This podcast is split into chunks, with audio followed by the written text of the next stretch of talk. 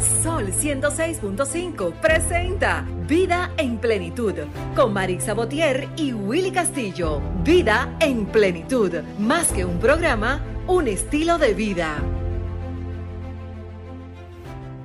Hey, ¿qué tal amigos? Muy buenos días. Qué bueno, qué bueno de verdad estar aquí una vez más con ustedes. Como cada domingo ya un compromiso, cada mañanita así tempranito con ustedes, con su programa Vida en Plenitud a través de Sol, la más interactiva 106.5 FM. Recuerden que estamos en cabina, pero puede sintonizarnos desde este momento a través de la 106.5 FM para Higüey todo Santo Domingo, también la 92.1 para El Cibao, 106.7 Barahona y todo Sur, la 94.7 para la zona este. Y la 88.5 para Samaná.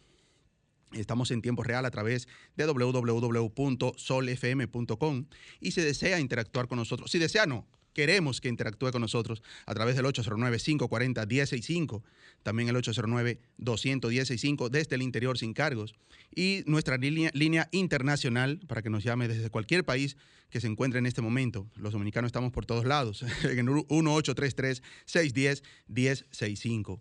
Aquí estamos. Yo soy Willy Castillo, como siempre acompañado de Maritza Botier, quien se conecta desde la eh, vía remota, desde su casa.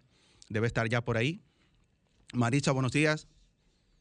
Buenos días, Willy. Buenos días, equipo. Buenos días a nuestro amigo e invitado especial en el día de hoy, a Minaya, que está con nosotros allá desde cabina, y a Así Michael y a todas aquellas personas que nos sintonizan a través de Sol 106.5, la más interactiva. Muy buenos días, tengan todos. Gracias al Todopoderoso por esta oportunidad de estar nuevamente aquí en su espacio Vida en Plenitud. Como cada domingo, este es el compromiso que hemos asumido, llevar una hora de conocimiento. ¿A los fines de qué? De que podamos vivir a plenitud, Willy. Así es, Miguel Minaya acompañándonos hoy. Buenos días, Minaya, bienvenido. Buen día, buen día Willy, buenos días Marisa, buenos días al país. Déjame decirle algo a Ma- a Marisa, ella dice que soy invitado, no, ya yo soy parte de este programa Vida en Plenitud. Así es. Así es, así es. Así mismo es, Minaya. Darle- Eh, Buena corrección. Darle los buenos días a Michael, eh, nuestro máster, que está aquí también como cada domingo tempranito con nosotros. ¿Qué tal, Marisa? ¿Cómo está todo? Todo en orden, Willy, viendo a ver cómo estas nuevas medidas eh, de, de esa baja de, digamos, de, de las horas del toque de queda trae consigo, no sé, nueva alivio, porque ya las personas no tenemos que andar tan rápido eh, en las calles, porque se- me cierran el supermercado, me cierran el negocio. Ahora es como un, digamos, como un compás de Un pequeño rejuego. De hecho, Un ayer se notó. rejuego. Ayer, ayer sábado se notó. Eh, Marisa, ¿sabe que lo- los, los sábados eh, nosotros tenemos el programa Mercado y Sociedad, eh, Miguel Minaya? Sí, sí es. Y cuando, cuando uno sale es ya la calle abarrotada, o sea, entaponada la calle, desde temprano, 9 de la mañana, 10 de la mañana. Y era en vista de que el toque de queda a las 12 del mediodía, pues la gente decía, corre que van a ser las 12, corre que van a ser las 12 y todo el mundo para las calles a la misma hora. Eso ha creado un poquito de rejuego y ya la gente se, se desplaza un poquito mejor. Una pregunta Marisa, ¿han aumentado Ajá. la venta en estos días en, en lo que es la parte de provisiones? Eh, no te escuché, Minaya, ¿cómo fue? ¿Han aumentado la venta en lo que tiene que ver la parte de provisiones después de extenderse el horario? Mira, ahora digamos que es- hay, hay más flexibilidad por el tiempo. Como ahora ya la gente no tiene que ir tan rápido, se siente un poquito más por el asunto de que ya, ya, no tengo que esperar a que me llegue el, el hora pico para irme. Ahora se sienten más relajados, más tranquilos, se detienen a conversar, que antes eso se había perdido. Tú sabes que existe una familiaridad entre el cliente y el proveedor. La gente iba rápido, con estrés, con tensión. Por lo menos esta semana se sintió más relajado. El asunto de, la- de las ventas, hay que ver entonces ahora porque si bien es cierto de que se habrá flexibilidad, hay nuevos precios, que eso tenemos que hacer un programa especial, ¿oíste, eh, Minaya? Sí, te hice la pregunta, eh, Marisa, perdón, porque el esfuerzo que uno hace como dirigente, eh, soy el presidente de la Federación de Comerciantes del Mercado Nuevo, el Sí, esfuerzo sí, que uno sí. hace para lidiar con ese tema de, del horario con, con los comerciantes y eso. Entonces me doy cuenta ayer que ya a raíz de las 2 de la tarde no había un comerciante abierto. Entonces yo me pregunto, ¿y entonces ¿Cómo el asunto? Porque, ¿sabe qué es lo que sucede, Minaya? También porque las personas tenemos ahora que desacostumbrarnos a que era hasta las 12.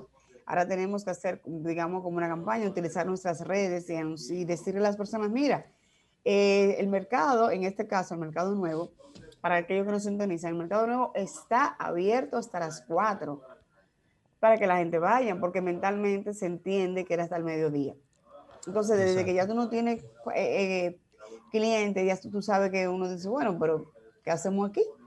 Sí, pero eh, tiene, tiene lógica lo que tú dices, Marisa, con relación a lo que del incremento en las ventas o no, tiene mucho que ver, es muy relativo con la distribución del tiempo en las personas. Porque si iban, por ejemplo, 500 personas a comprar antes del mediodía, pueden ir las mismas 500 personas a comprar de una manera más distribuida. Quizás 100 eh, de ellas dicen, no, no, yo voy ahorita a la una. Otra dice, no, yo voy a las 3 porque voy hasta las 5. Que es precisamente lo que dice María. Exactamente. El tiempo extra que tiene, estamos hablando de, dos horas más o tres, de dos horas más. ¿Tú me entiendes? O sea que... no, y mira, y el trabajo nosotros tenemos que apoyarle a ustedes, eh, tanto a ti como al señor Fari, es en nosotros también apoyar a la federación y apoyarnos y utilizar nuestras redes, y llamar a nuestros clientes con tiempo y decirle, nosotros estamos hasta tal hora disponible, puede venir con calma, utilizar las redes. ¿Para qué? Para que las personas vayan con más tranquilidad. Recuérdate que tú eres parte importante de la federación también. Así mismo. No, te saques, no te saques. Willy, veo que tenemos en pantalla a nuestro invitado de honor en el día de hoy. Hoy tenemos un super programa, Maritza. Un super programa como cada domingo. Eh, la idea es eh, enseñar y, educar, sobre todo educar para que podamos tener esa paz que buscamos, esa tranquilidad. Claro que sí. Eh, no sé si vamos al minuto de plenitud y el retorno, entonces, pues vamos con nuestro invitado. Así es. Después de nuestro minuto de plenitud, ya entramos con nuestro invitado especial de hoy. En especial en el día de hoy. Nuestro minuto de plenitud es gracias a Ranton Fiesta. Si tienes una boda, un cumpleaños o cualquier actividad social, llama a Ranton Fiesta. Estamos ubicados en la calle Rómulo Betancourt, número 517, Mirador Norte, 809-537-2707. Ranton Fiesta. Nuestro minuto de plenitud de hoy, amigos, es a propósito de que, de hecho, hoy termina el primer mes del año, 2021, enero, y esas metas que creamos a principio de año, 31 de diciembre, para llevar a cabo, y que se nos ha ido los días, se nos han ido los días, y no, no arrancamos, ¿verdad? recordar siempre que podemos, eso que queremos. Tú eres más fuerte que tus miedos. Tus fuerzas son mayores que tus dudas. Aunque tu mente esté confundida, tu corazón sabe la respuesta. Con el tiempo, lo que es difícil, mañana será una conquista. Esfuérzate por lo que realmente te llene el alma.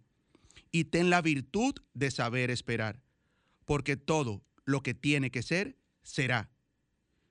Y siempre recuerda que no importa lo que opinen los demás, tú siempre puedes.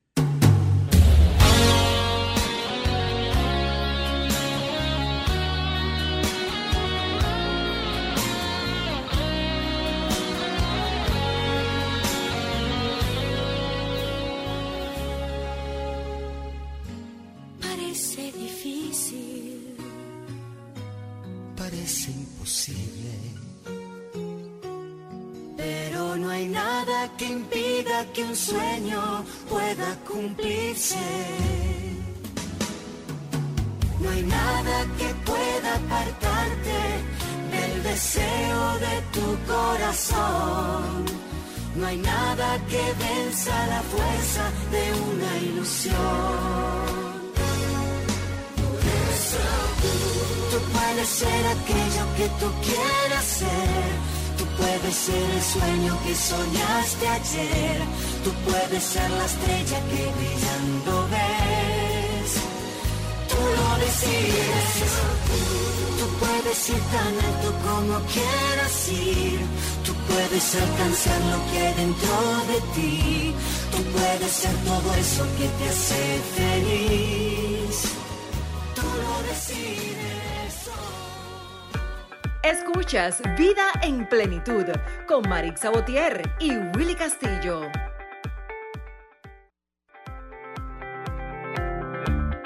Disfrutas Vida en Plenitud con Marix Sabotier y Willy Castillo.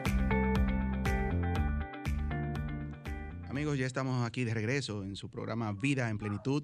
Bueno, y aquí estamos con nuestro invitado de hoy, un invitado súper especial, de verdad que nos honra eh, tenerlo con nosotros. Él es Daniel Pou. Daniel Pou es politólogo, especialista en políticas públicas, consultor independiente, comprometido con la sociedad y un mejor futuro, pero también un experto en seguridad ciudadana. Buenos días. Bienvenido al programa, Daniel. Muy buenos días. Pues yo encantado de esta mañana dominical, pues estar con ustedes y eh, acompañando a su distinguido público. Amén, Buenos días, señor Daniel. Gracias por aceptar nuestra invitación. Buen día, buen día, Miguel Minaya de este lado. Hola Miguel, ¿cómo estás? Bien, bien, gracias a Dios. Un placer tenerlo en vida en plenitud. Así es. Eh, Daniel, con, usted hay tantos temas y sobre todo ahora, en estos tiempos, ¿verdad? Que, que uno dice, ¿por dónde empiezo con Daniel? ¿Por dónde empiezo? Estamos en medio de una pandemia. Mucha tela para cortar, mucha tela para cortar. Así es. Estamos en medio hay mucha preocupación sobre todo y, queremos eh, la población completa saber qué hacemos para protegernos.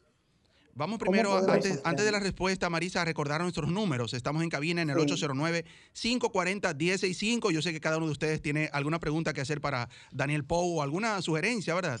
También estamos desde el interior sin cargo en el, en el 809-200-165 y nuestra línea internacional 1833-610-1065. Así, ahora sí, adelante, Marisa. Sí, señor eh, Daniel. Iniciábamos cuando yo le dije a, Willy, Willy, tenemos que hacer un tema sobre la seguridad, sobre qué podemos hacer. Es decir, yo tengo la persona ideal. Así, que eh, nosotros queremos saber, señor Daniel, usted por su experiencia y por su alta, eh, alta data de conocimiento, en principio, ¿Qué es la seguridad? ¿Y cómo podemos entonces nosotros tener acceso a ella? Sí. Bueno, lo primero es que la seguridad es una condición que tiene que garantizar el Estado porque forma parte del Estado social y democrático de derecho. El sentido de la seguridad es radica en que todo ciudadano pueda disfrutar de sus derechos con en paz, con las mayores garantías posibles y con una percepción necesaria en términos íntimos de sentirse seguro. Así es. A partir de ahí, a partir de ahí, pues eh, el Estado eh, evita que las amenazas que se ciernen sobre una sociedad conculquen los derechos del ciudadano.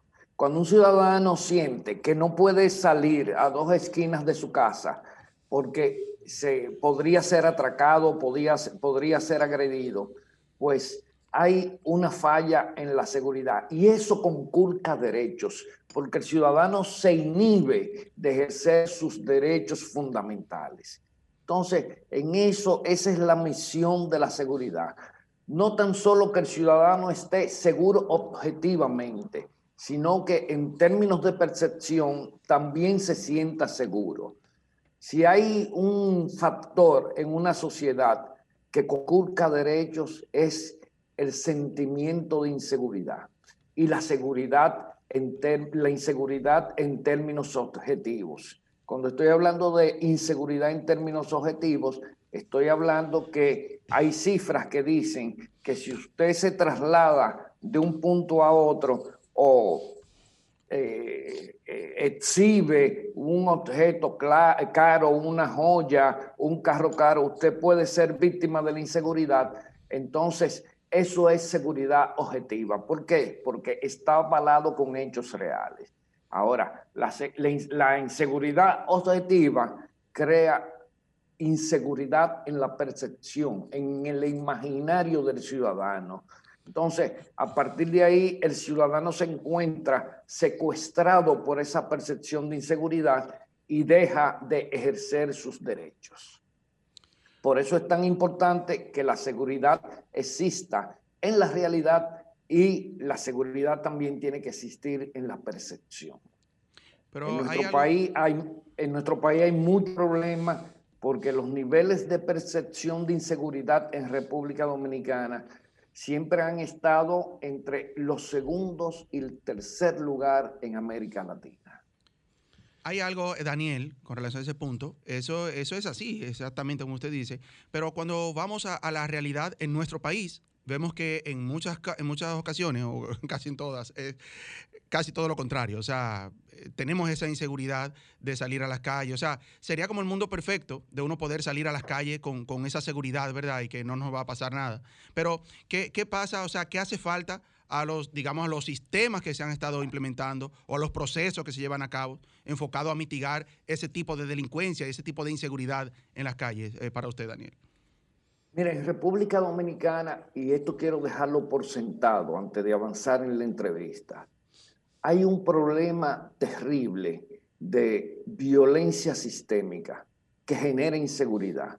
¿Cuál es, la, ¿Cuál es la violencia sistémica? Esa que se produce entre los ciudadanos. Porque, primero, eh, confían de las instancias institucionales del Estado para el arbitraje en los conflictos. Y luego, luego, porque eh, somos una sociedad anómica donde eh, la mayoría de las personas no acatan las, la- las normativas que forman el pacto social de la buena convivencia. Ese es un tema que es paralelo a la inseguridad delictiva. Ahora, eh, en República Dominicana, la inseguridad delictiva a- a- asume características muy preocupantes porque eh, resulta ser muy violenta, tremendamente violenta. Y, y claro, eso es un problema objetivo. Ahora bien, eh, ¿qué puede hacer el ciudadano? El ciudadano puede hacer muy pocas cosas.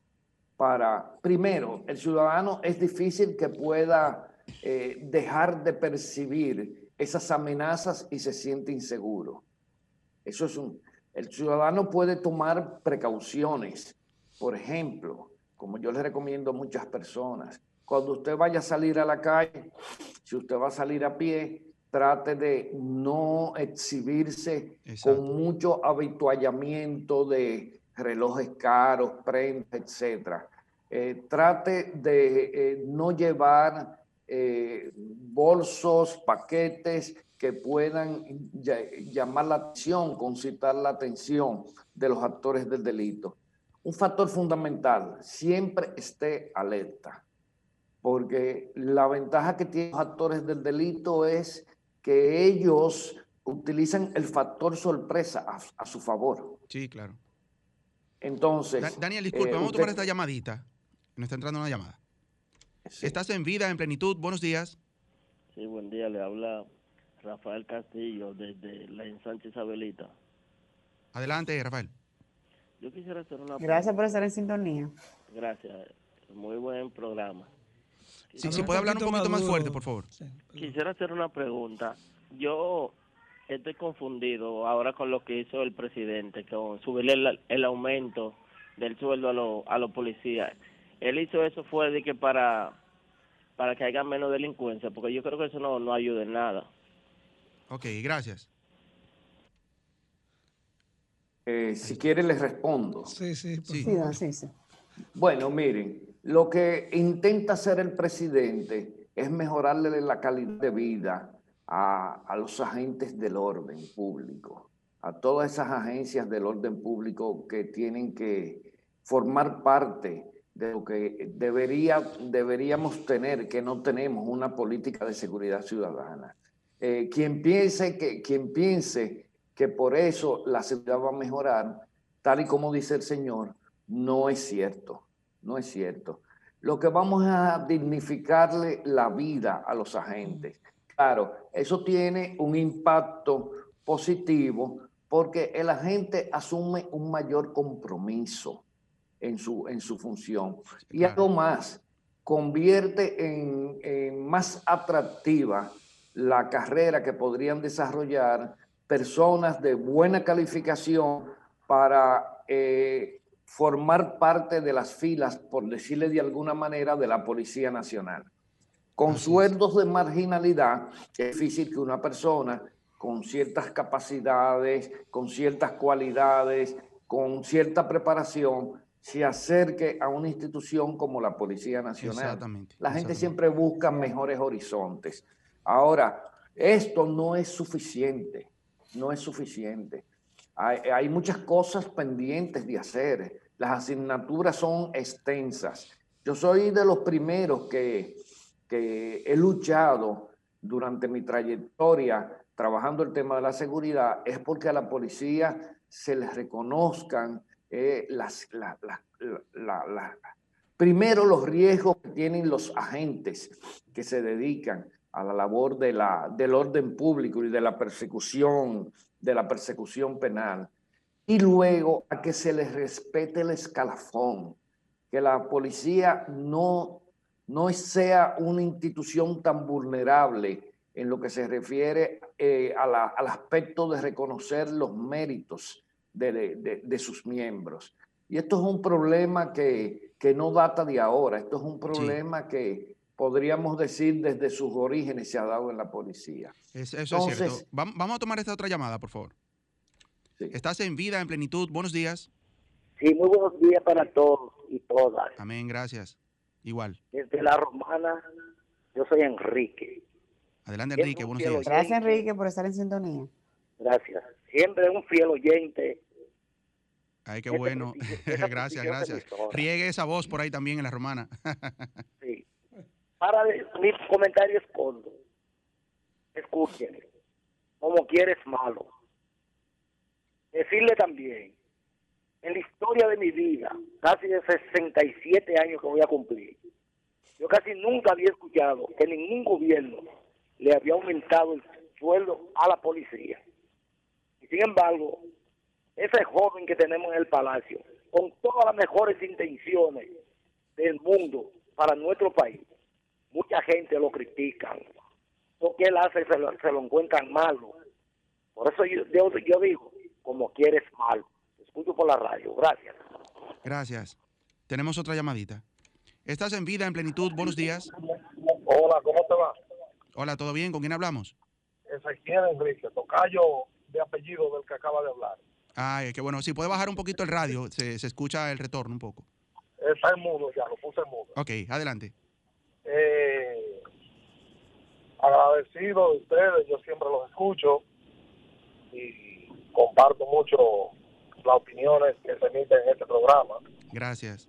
Y una de las cosas que le quiero decir a esa persona que llamó sin yo, sin ánimo de, de politiquear, pero hay que ser justo primero si queremos ser felices. Eh, en el 96, cuando Leonel Fernández cogió el poder, le subió más de un 200% a la policía. Él dice que en los 67 años que él tiene nunca había visto que se le hubiese hecho un aumento a la policía. En el 96, cuando Leonel Fernández cogió el poder, a los profesores y a los policías le subió y a las enfermeras más de un 200% de lo que ganaba. Un profesor ganaba como, como 7 mil pesos y Leonel lo puso a ganar 21 mil pesos. De acuerdo. Entonces, eh, solamente para responderle a esa persona ese comentario que hizo. De no acuerdo, soy de muchas gracias. pero reconozco que el que le- el que comenzó a dignificar la vida de un profesor y de un policía aquí en este país fue él, aunque después tuvo la oportunidad de terminar su obra y no la terminó. De acuerdo, muchas gracias. Tenemos la línea llena, pero vamos a seguir con, con el tema, Daniel. Tomamos la próxima llamada en un momento. Sí, porque mira, hay temas que hay que aclarar. Primero, déjenme redondear la idea que estaba Sí, claro, exponiendo claro, por favor. cuando sur- surgió la llamada del señor de la Romana que amablemente nos distinguió con ese gesto. Así es. Eh, eh, hay un tema que es importante. El asunto no es aumentarle a las policías, sino a qué policía se le está aumentando y cómo se le está aumentando el sueldo. Exacto. En la policía, que siempre ha tenido una nómina de unos 37 mil, 38 mil personas, una gran parte de esa nómina está integrada por personas que no retribuyen a la policía con ningún servicio. Son hijos de funcionarios, cargados a funcionarios, amigos de legisladores, cargados de esos legisladores, Sí. y una gran parte cargados a empresas privadas. Aquí hay instituciones bancarias que tienen a su servicio más de 1.500 policías. Instituciones bancarias. Y esos policías ganan un sueldo en esa institución bancaria y también ganan un sueldo en la policía. Exacto. Entonces, ¿por qué el Estado tiene que cubrirle la seguridad a empresas privadas? Entonces, yo propuse, y se lo propuse públicamente al presidente, primero hacer una profilaxis en la, en la nómina de la policía, a ver realmente de, de los miembros de esa nómina, cuáles le están rindiendo un servicio a la, a la sociedad y aquellos que estén destinados a labores particulares, llamarlos, llamarlos y darle la opción, bueno, si usted quiere se queda allá o si usted quiere viene para acá, pero tiene que hacerle una, un servicio a la policía, porque no es posible que el Estado dominicano le coste seguridad a personas privadas, entre ellos hasta colegas de ustedes, comunicadores, que tienen Sí, dos sí. y tres policías. Sí. Entonces, eso era lo primero que había que hacer. Luego, luego, propuse que se hiciera una escala de sueldo por puntuación. ¿En qué consiste la escala de sueldo por puntuación? Una manera muy sencilla. Para evitar romper, como ha sucedido con esta propuesta, que rompe la escala de sueldos de la policía. Quiere decir que a un policía todos los años se le haga una evaluación y dependiendo del resultado de esa evaluación se le asignen puntos que se retribuye en dinero. Eso es lo primero. Si usted saca una, una, un- una evaluación buena, pues se le estimula con, vamos a decir, un 5%. Sí. Si la saca muy buena, con un 10%, si la saca excelente, con un 15%. Y así logramos que eh, se- el, el- el miembro de la institución se esfuerce en desempeñar un buen papel. El otro aspecto es el escalafón. Aquí hay policías muy meritorios, muy honestos, muy capaces, que como no tienen padrinos en la institución, no se ascienden. Eso es, eso es así, eso es cierto. Entonces, entonces hay que aplicar, hay que aplicar un- una- un- un- normas que impidan que un individuo que no tiene los méritos necesarios, pues sea ascendido dejando anclado a otro miembro de la institución Que que, sí quizás hace mejor méritos. trabajo. Correcto. Y el otro aspecto son las famosas especialidades que existen, tanto en la policía como en los cuerpos castrenses, que lo utilizan cada vez que hay un cambio de mando, cada comandante le asigna esas especialidades a sus amigos, especialidades que muchas veces los sueldos eh, son mucho mayores que los del propio rango. Así es. Y Daniel, esto tenemos que es irnos. totalmente irracional. Tenemos que hacer una pausa. Vamos a tomar esta, esta última llamada antes de la pausa, por favor. Estás en vida en plenitud. Buenos días. Estás en vida en plenitud. Buenos días. Buenos días. Eh, estoy llamando para felicitar primero a ese interesantísimo programa Vida en Plenitud. Gracias. Muy interesante.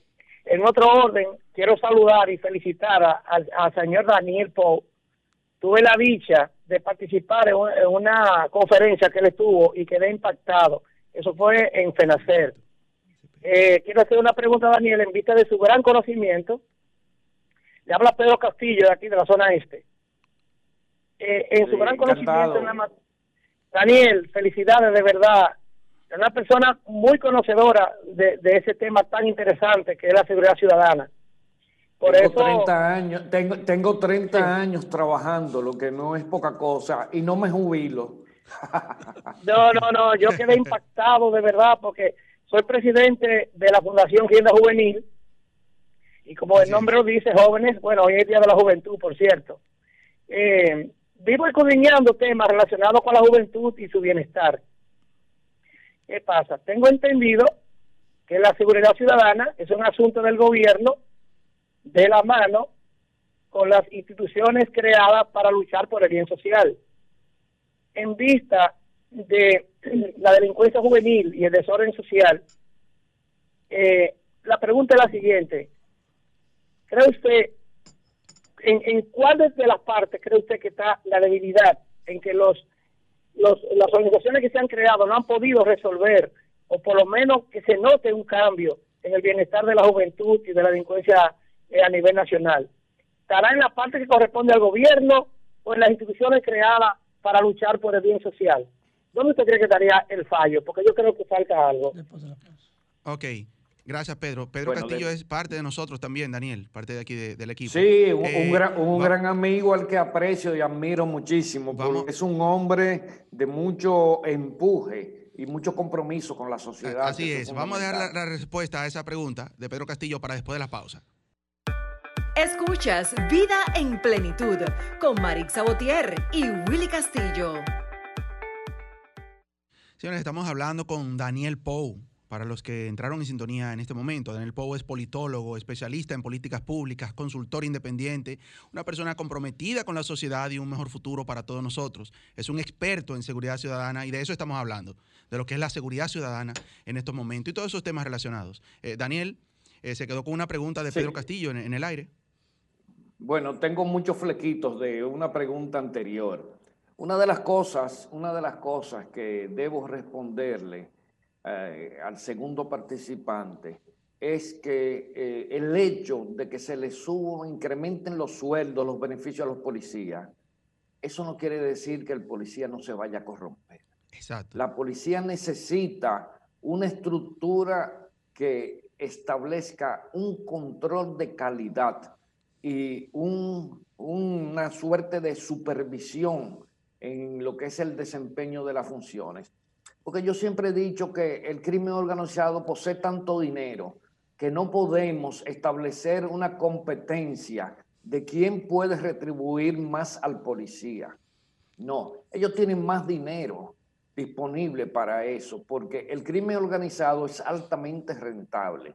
Imagínense que un kilo de cocaína que se vende entre 800 y 900 dólares en la costa de Colombia o la costa de Venezuela, colocado en Estados Unidos cuesta 30 mil dólares. El margen de beneficio es tan alto que le permite corromper con el dinero a los agentes de, la seguridad. Entonces no podemos competir por ahí. Lo que, donde tenemos que competir es en garantizarle calidad de vida a los policías y a su familia. Correcto. Lamentablemente aquí la policía es una carrera que está inmersa en la marginalidad. Claro, sobre todo para los estamentos más bajos.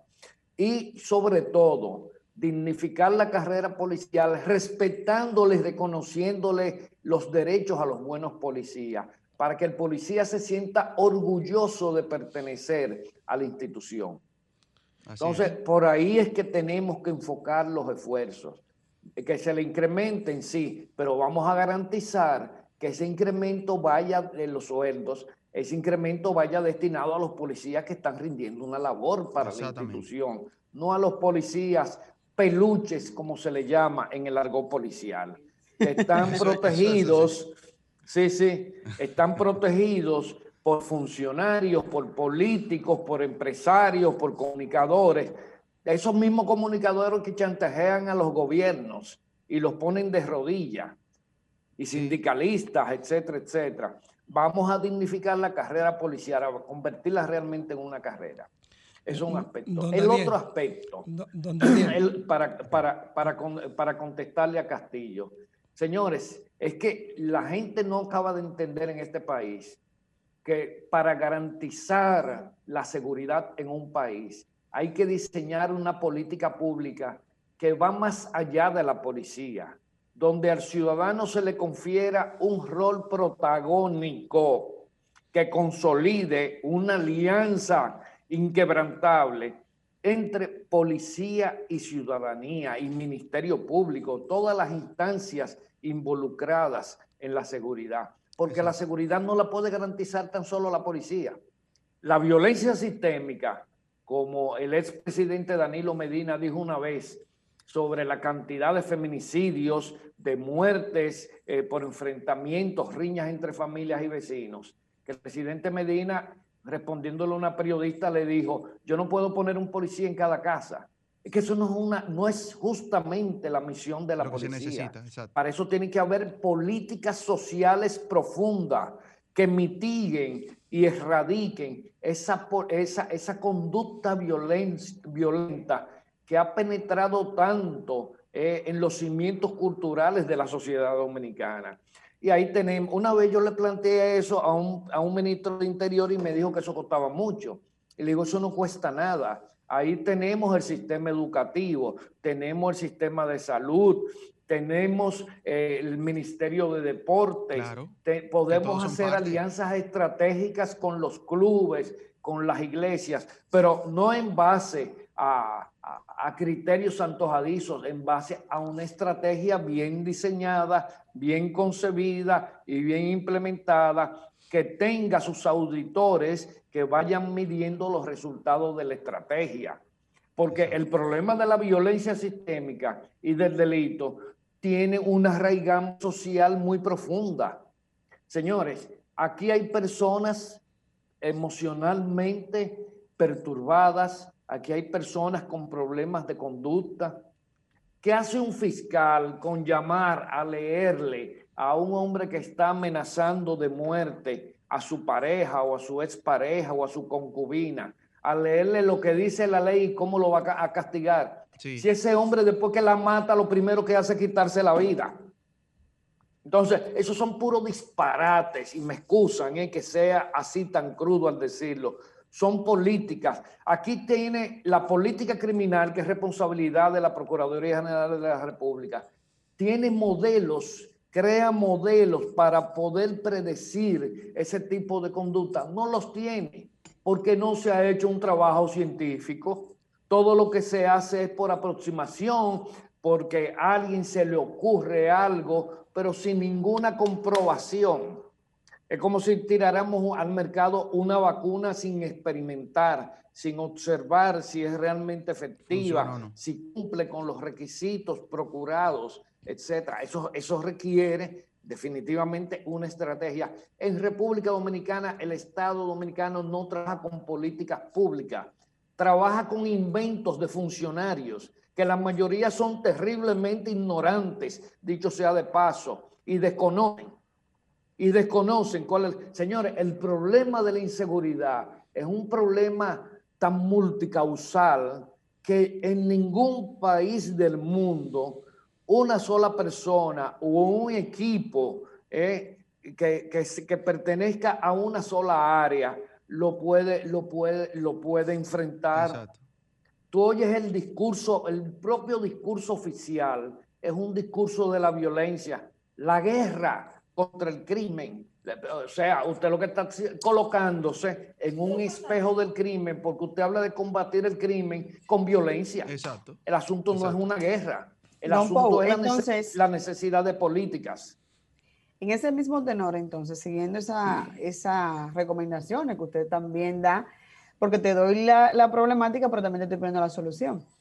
Realmente, entonces, lo que nos falta, lo que nos ha hecho falta es la intención, entonces, de resolver, de ir al- al- a la raíz de la realidad, de la problemática. Esa es la esencia de lo que usted eh, eh, quiere decir, o, o realmente habrán otros mecanismos que se pueda resolver. Sí, mire, eh, señorita Botier, eh, el problema es que atacamos el síntoma, no atacamos la naturaleza. Sí. O sea, es, ahí es donde radica el problema. Es como si tuviéramos una infección y nos encargáramos sencillamente de bajar la fiebre, pero no atacamos el patógeno que está causando la infección. Entonces vamos a bajar la fiebre, pero la infección va a seguirse, eh, eh, eh, va a seguirse eh, expandiendo Continuando en el cuerpo, Sí, exactamente. en el organismo y se expande. Eso es lo que ha sucedido. Es como las famosas reformas policiales. El presidente recientemente habla de una reforma policial. Pero ¿de qué reforma policial usted me está hablando? Si usted tiene un Ministerio de Interior y Policía, primero que no tiene un vínculo de determinación con la Policía Nacional, porque en, en la, en la Constitución de la República y en la propia ley del ministerio, el ministerio lo único que hace es administrarles recursos. Ah, ¿y quién va a diseñar la política de seguridad? Ah, en el palacio, una élite. No, es que, es que nosotros necesitamos un ministerio con capacidad de diseñar políticas públicas, de diseñarla con participación de la ciudadanía, de implementarla con, con, con eh, participación de la ciudadanía y de escrutarla y de auditarla con participación de la ciudadanía. Porque aquí le llaman políticas a los programas. Un, un conjunto, los programas, las políticas están integradas por programas de corto, mediano y largo alcance. Porque el programa que puede ser exitoso en la Sursa no es exitoso en Piantini. La realidad socioeconómica y cultural de ambos sectores son diferentes. El programa que es exitoso en los Alcarrizos no es exitoso en los Minas. Claro, eso es así. Entonces hay que irse a cada particularidad. Entonces aquí le llamamos políticas públicas a los programas. Es una visión reduccionista, artesanal, propia de gente que no comprende los temas con que está trabajando. Y no es que yo sepa más que los demás, pero son 30 años que llevo encima trabajando este tema aquí en Centroamérica, en Sudamérica, y vemos que aquí hay una, una marcada intención cada vez que se habla de eh, hacer una reforma de la policía. Y es como si la policía fuera el ministerio. Primero que tenemos que reformar el Ministerio de Interior y Policía. Reformarlo no, transformarlo. El Ministerio de Interior y Policía en República Dominicana es una caja de recaudación. Sí no está en capacidad de diseñar eh, políticas. Y entonces la policía, la reforma de la policía, la transformación, como digo yo, no reforma, debe ser el reflejo de esa política de seguridad ciudadana a largo plazo que asuma el Ministerio de Interior y Policía. Y otra cosa, tenemos agencias antinarcóticos como la DNCD, que no está ni bajo la tutela del regente de la política criminal, que es la Procuraduría General de la República, ni bajo la tutela del Ministerio de Interior. Entonces la DNCD es un organismo autónomo que se autoadministra, se define sus misiones, se define sus tareas, se define sus estrategias ella misma. Y eso, señores, eh, eh, es, es una estupidez una estupidez terrible. Don, Daniel, o sea, ¿existe una política seria de hacer una reforma real a la Policía Nacional? No, vamos a, yo, no, hablo de seria. Oye, yo no hablo de seria. Es que no hay una comprensión de cómo debe llegarse a hacer una transformación de la Policía Nacional. O sea, usted no puede construir una segunda planta si usted no ha hecho los cimientos de la primera. Y hay que comenzar por el Ministerio de Interior y Policía. Daniel, vamos a, vamos a hacer una breve pausa, una última pausa para entrar ya a lo que es la parte final ya del programa de hoy. Y seguimos con este tema. Escuchas Vida en Plenitud con Marix Sabotier y Willy Castillo. Escuchas Vida en Plenitud con Marix Sabotier y Willy Castillo. Hoy hemos tenido un excelentísimo programa, de verdad, sin desperdicio, con, nuestro amigo Daniel Pou. Daniel Pou es politólogo, especialista en políticas públicas, un experto en seguridad ciudadana. Eh, yo creo que se nos va a ir el tiempo, Daniel, y nos van a quedar muchísimos temas, tanto a nosotros como a nuestros radio escucha, que han estado llamando y... no, yo creo que tiene que hacer el compromiso de volver cuando... Claro, está, según su agenda, porque nosotros tenemos preguntas que tendríamos que durar no un programa, no, todo un mes hablando del tema, porque la seguridad es, de todos procurarla. recordarle, Marisa, que podemos, eh, podemos hacer un domingo sí y un domingo no. Sí, claro, excelente. ¿Eh? Excelente. excelente. Estamos en el 809-540-165. Llámenos, que yo sé que estos son temas que a todos ustedes les le interesa. Hay un tema, Miguel tiene una pregunta para usted pero después de Miguel yo quiero que entremos un poquito, ya estamos breve, con el tema de esto, que la gente también está esperando el toque de queda. Policías versus ciudadanos y el toque de queda y todo esto. Miguel, adelante. Eh, don Daniel, el plan de seguridad ciudadana se ha aplicado en la República Dominicana y se ha gastado un gran dinero. ¿Cree usted que ha funcionado o ha fracasado? Una, ¿conoce usted Mira. el nuevo plan de seguridad ciudadana que va a aplicar el presidente Luis Abinader? Antes de responder, Daniel, un segundito. Vamos a tomar las últimas llamadas ya. Estás en vida, en plenitud. Buenos días. Sí, buenos días. Adelante. Sí, mire, le hablamos de aquí de Villa Consuelo. Eh, es para decirle que lo felicito por el programa y felicitar a Daniel, que es importante, es un hombre de capacidad. Y decirle que las tiendas están llenas de policías que no están haciendo ningún servicio. Así es, gracias. Excelente, ahí está Daniel. Una llamada que confirma lo Sí, que había sí. dicho anteriormente. Sí, sí, exacto. Adelante. No, yo, y, yo no lo, y yo no lo digo porque lo escucho. Yo he salido, yo salgo a comprobar cosas a la calle. Sí, claro. Claro. Yo, yo, yo, yo una vez entré a una cadena muy conocida en la capital de tiendas de informática, de artículos de informática, que tiene sucursales. Sí. Y inmediatamente empecé a tratar con uno de los empleados. Le dije, ¿usted es policía? Y me dice, sí. Le digo, ay, qué extraño, ¿cómo te trabaja aquí? Y me dice, no, es que uno de los, de los accionistas de esto, un alto oficial de la policía. Exacto, y me trajo para En acá. todas las tiendas, todo el personal son casi policías. Wow. O sea, Eh, vamos a tomar esta llamada, Daniel, disculpe. Bien. Estás en vida, en plenitud. Buenos días. Señores, buenos días. Brevemente, denme una segunda oportunidad. El mismo Enrique de la Romana. Claro, adelante. Para decirle a, a mi tocayo Enrique, tocayo, felicidades y bendiciones para usted y toda su familia. Todos los Enriques somos buenos. Pero también usted debe decir, lo de Lionel le estoy explicando, le estoy hablando. Usted dijo que Lionel le aumentó a la policía un tanto por ciento, un tanto por ciento, pero también diga en la historia de los gobiernos que nosotros hemos tenido, que ninguno habían tomado el poder como lo tomó Luis Abinader, con una pandemia matando a todos los dominicanos. Todavía eso no se ha finalizado. Y Así este es. señor está empeñado en solucionar ese problema. Eso es lo que tenemos que, que decirle al país. Gracias, señor. Gracias, gracias a usted. Bueno, Es- importante que aclaremos que la idea es eh, no politizar eh, el- la entrevista, sino darle lo que es el concepto de seguridad. Estamos conversando con el señor Daniel Pou, un experto en la materia, y él los que lo, no- lo que nos dice y nos aclara es que la seguridad es un asunto de políticas públicas y que nosotros los ciudadanos tenemos que aprender a exigirle a nuestros gobernantes que se nos otorgue esa seguridad que está en la Constitución de la República.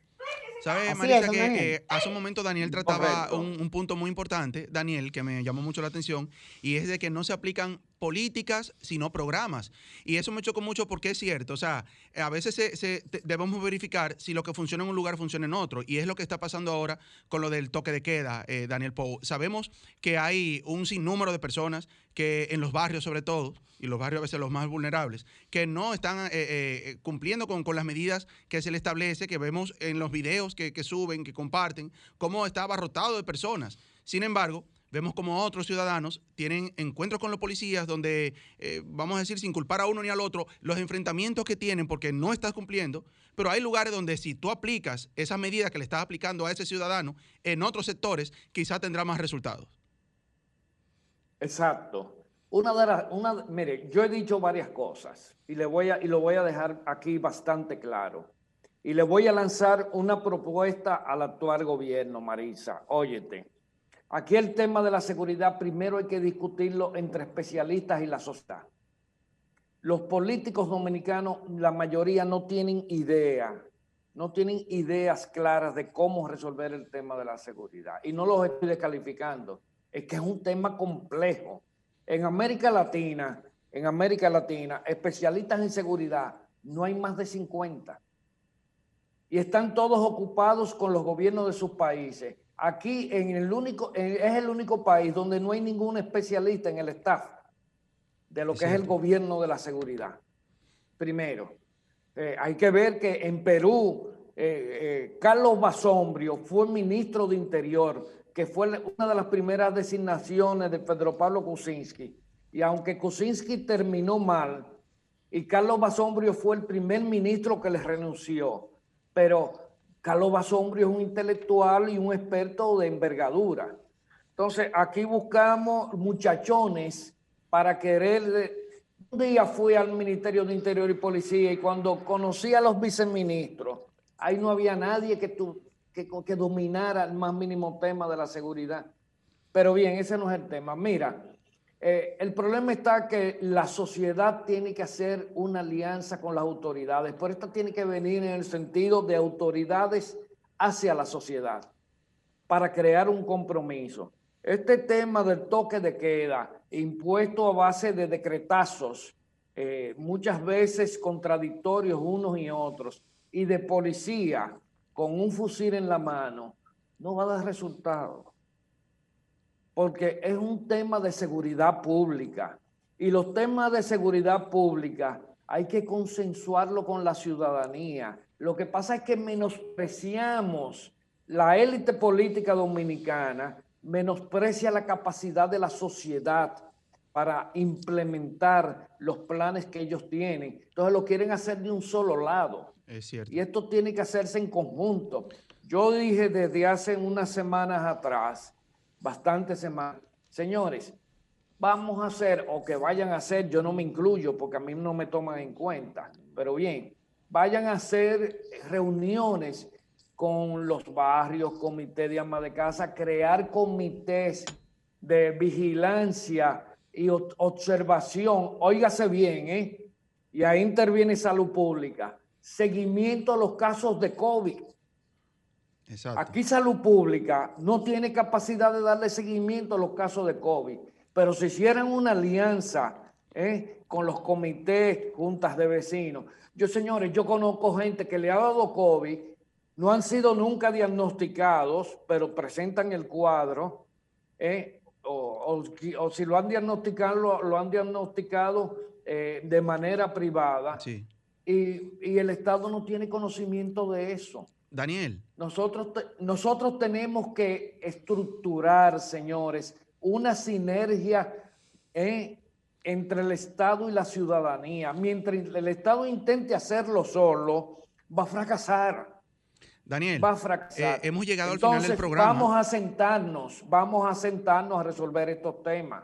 Hemos llegado al final del programa, Daniel. Señor Daniel, usted tiene el compromiso de volver. un domingo sí. un domingo no. Vamos a cuadrar la agenda.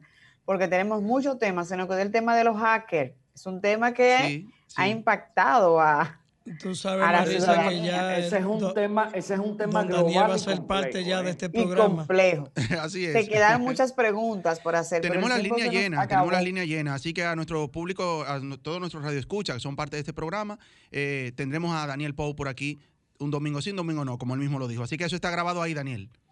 Eh, eh, Michael, tiene esa, esa grabación ahí, así que... es el compromiso. Gracias, señores, a todos por esta sintonía. Gracias por estar. Señor Daniel, muchas gracias del compromiso. Se nos quedaron muchas preguntas, así que ya usted sabe, tenemos que volver a repetir el programa con usted nuevamente. Miguel, gracias por estar en el día de hoy. Tú sabes que este espacio es tuyo. Willy, gracias. Michael, señores, gracias. Feliz fin de semana ya, que ya se nos termina el resto del día de hoy. gracias. Willy. Gracias a ti, Marisa. Escuchaste Vida en Plenitud por Sol, la más interactiva